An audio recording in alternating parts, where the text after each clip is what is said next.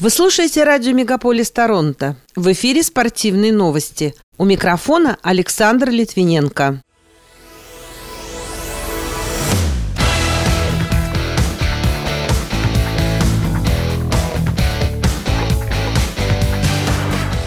Округ Ренфрю готовится к зимним играм в Онтарио. В Ванкувере ввели налог 2,5% для финансирования футбольного чемпионата мира 2026 года. Форвард Торонто Остон Мэтьюс из-за травмы не примет участие в матче звезд Национальной хоккейной лиги. Голкипер клуба Нью-Йорк Эллендерс Илья Сорокин установил два новых рекорда в НХЛ, а в Азии разработают специальную систему квот на Олимпийские игры для российских спортсменов.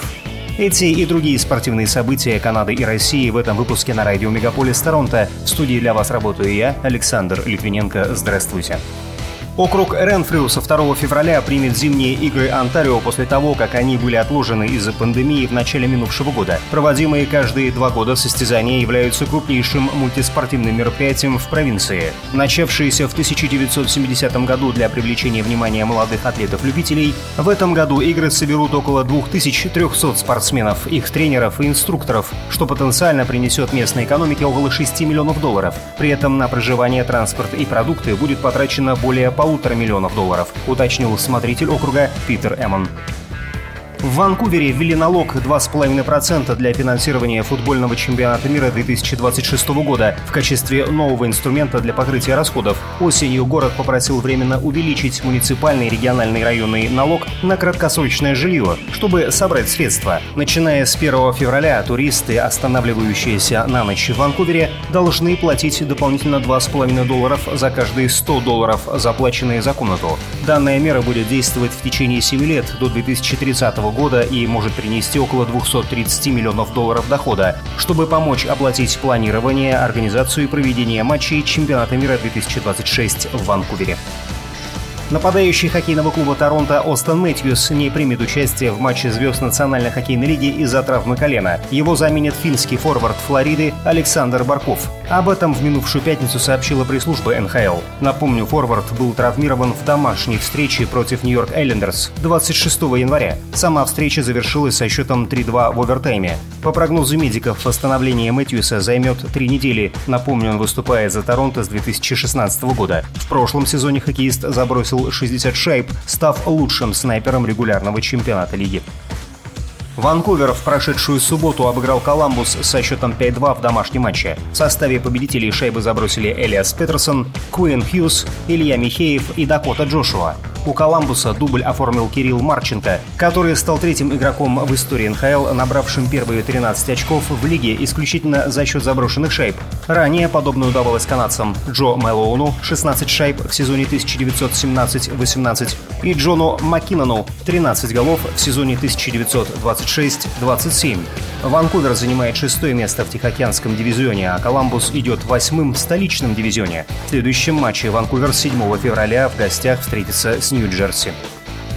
Голкипер Нью-Йорк Айлендерс Илья Сорокин установил два новых рекорда в Национальной хоккейной лиге. В игре против Детройт Ред Уингз в минувшую пятницу он четвертый раз в текущем сезоне отразил 23 броска. Таким образом, россиянин вышел на первое место по проценту матчей без пропущенных шайб от общего числа встреч в сезоне – 12,8. Никому не удавалось достигнуть таких высоких показателей с 1943 года. Выступающая за Грузию россиянка выиграла чемпионат Европы по фигурному катанию. Турнир проходил в финском Эспо. По итогам короткой и произвольной программы она набрала 199 и 91 сотый балла. Второе место заняла серебряный призер чемпионата мира бельгийка Луна Хенрикс. Третья стала швейцарка Кимири Понт. Для справки, на сегодняшний день Губановой 20 лет. До 2021 года она выступала за Россию. После смены спортивного гражданства она стала шестой на прошлогоднем чемпионате мира и одиннадцатой на Олимпийских играх играх в Пекине.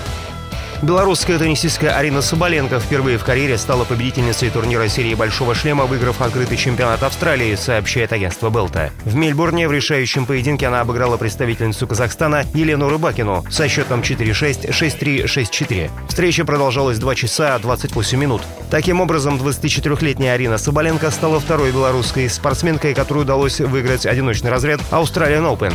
До нее это дважды подряд сделала Виктория Азаренко, которая была лучшей в 2012 2012 и 2013 годах.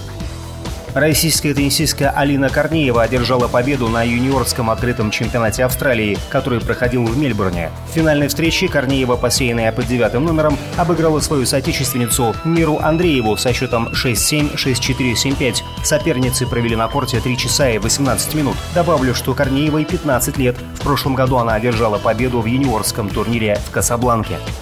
Специальная система распределения квот на Олимпийские игры 2024 года в Париже будет разработана для российских и белорусских спортсменов, если они будут выступать на соревнованиях в азиатском регионе. Об этом рассказал исполняющий обязанности президента Олимпийского совета Азии Ранхир Сингх. Как напоминает агентство ТАСС, 25 января Международный олимпийский комитет предложил допустить россиян и белорусов, не принимающих активного участия в поддержке специальной военной операции на Украине, до международных соревнований в нейтральном статусе и при выполнении ряда условий.